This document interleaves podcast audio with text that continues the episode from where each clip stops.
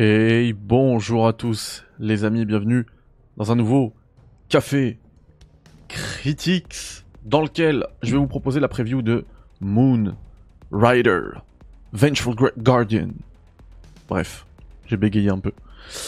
Euh, Moon Rider, que j'ai pu tester à la Gamescom. J'ai été invité par Dotemu et euh, j'ai été euh, accueilli par les euh, développeurs brésiliens de Joy Masher. On a parlé un petit peu, j'ai sorti mes deux trois mots en portugais, j'étais content.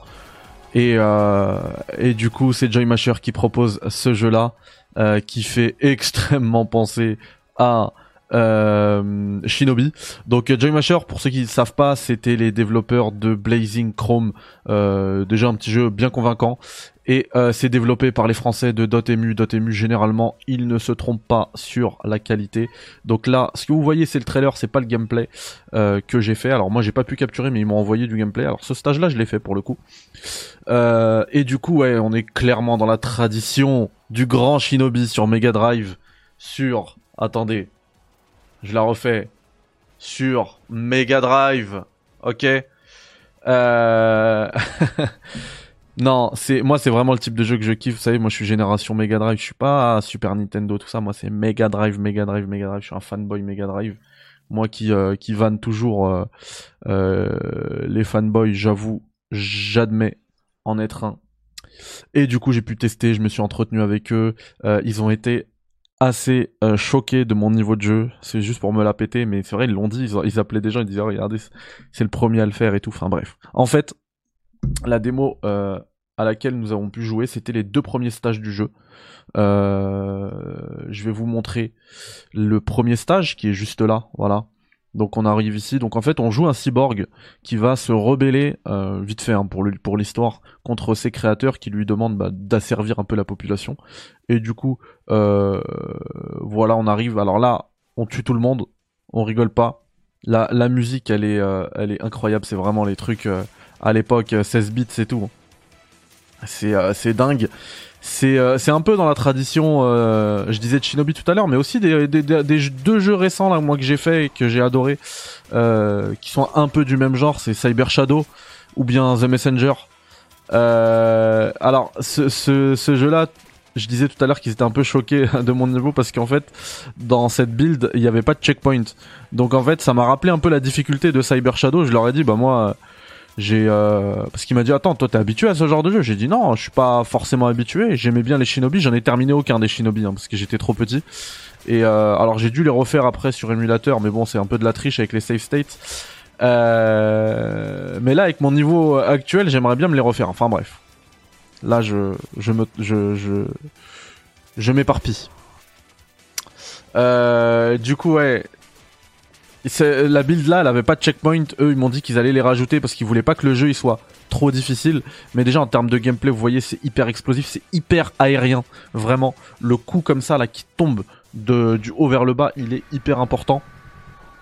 Euh, vous allez voir parce que contre ce boss par exemple, il me disait euh, les développeurs que tout le monde mourrait. Mais en fait, vous voyez quand il fait cette attaque là, il suffit de se mettre en haut, bah voilà, il le fait. Et en fait, on reste tout le temps en haut et, euh, je, l'ai refait en no hit. C'était euh, jouissif à souhait. Vraiment, c'est un bête de jeu. Les sprites sont incroyables. Les, attaques, en fait, t'as as une attaque simple. Euh, t'as une attaque en fait qui va pas trop servir. Moi, je la, je la déconseille l'attaque simple. Vous voyez là, on reste en haut et puis c'est réglé. Voilà. C'est hyper simple en fait. Euh, L'attaque simple, ouais, je la déconseille parce qu'en fait c'est immobile, tu fais un coup, ça va pas vous amener bien loin. Par contre, euh, si, alors je le remets vite fait, histoire d'habiller un peu le propos. Euh, par contre, si vous faites le combo, là ça devient un peu plus intéressant. Et ce qui est d'autant plus intéressant, ça va être les attaques en mouvement. Faut tout le temps rester en mouvement. Tu cours, tu donnes un, voilà. En fait, quand tu cours et que tu mets un coup, ça one shot euh, ça one shot les, les ennemis. Et, euh, et du coup c'est hyper important. Et puis les attaques aériennes qu'il faut euh, qu'il faut maîtriser. Euh, après là alors là malheureusement on voit pas le, la suite après le premier boss. Mais normalement quand vous battez le premier boss vous arrivez dans le deuxième stage. Et au tout début du deuxième stage vous débloquez votre première aptitude qui est le double saut.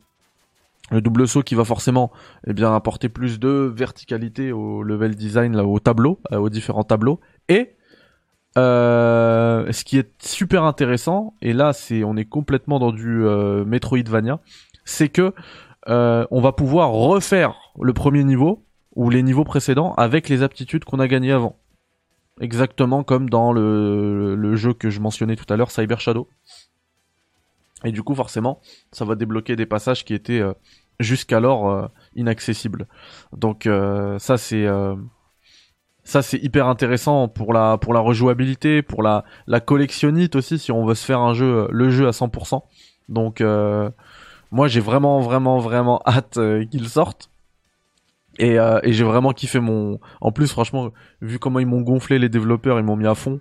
Euh, j'étais euh, bah, j'étais à fond et j'étais à bloc et, et là je l'attends comme un ouf euh, euh, Moonrider je vais juste checker en même temps comme ça la preview sera complète la date de sortie de Moonrider je crois que c'est pas avant euh... alors Vengeful Guardian je crois qu'on l'avait dans le trailer juste avant hein. on va se remettre le trailer sinon hop Tac, juste ici, là, sur la fin. Bah voilà, ça sort là, à la fin d'année 2022. Donc c'est cool. Sur PS5 et PS4. Euh... Alors, est-ce que... Moi Il me semble que ça sort sur plus, plus sur d'autres plateformes. Parce que je me demande si j'y si ai pas joué sur PC, moi. Ouais. Ouais, en fait, là, c'est parce que c'est le trailer, regardez. C'est la chaîne YouTube de PlayStation, donc ils vont pas faire de la pub ailleurs. Euh, pour les autres plateformes, mais en fait Vengeful Guardian Moonrider, il sort sur euh, Switch, PS4, PS5 et PC. Alors pas sur Xbox pour l'instant, mais sur ces plateformes-là, c'est sûr. Tout à l'heure je parlais de Cyber Shadow qui est vraiment une pépite et de l'expertise euh, du, seul développeur de Cyber Shadow, hein. il est tout seul. Et eh bien les Brésiliens m'ont dit qu'ils avaient beaucoup partagé avec, ils ont envoyé leur build avec ce gars-là de Cyber Shadow, ils ont partagé euh, des techniques, euh, etc. en termes de game design sur ce genre de, jeu un peu d'inspiration, 16 euh, bits. Et, et, du coup, bah, ça c'est c'est très bon signe. Du coup, on l'attend, on n'a pas de date précise, mais mais là, ça sort dans les, en gros, dans les trois prochains mois, c'est on y joue, on joue à Moonrider et ça, j'en suis très très très content. Voilà les amis, c'est la fin de ce 137ème Café Critics. Prenez soin de vous. Je vous dis à très vite. Bye bye. Et je vous laisse sur des images de Moonrider.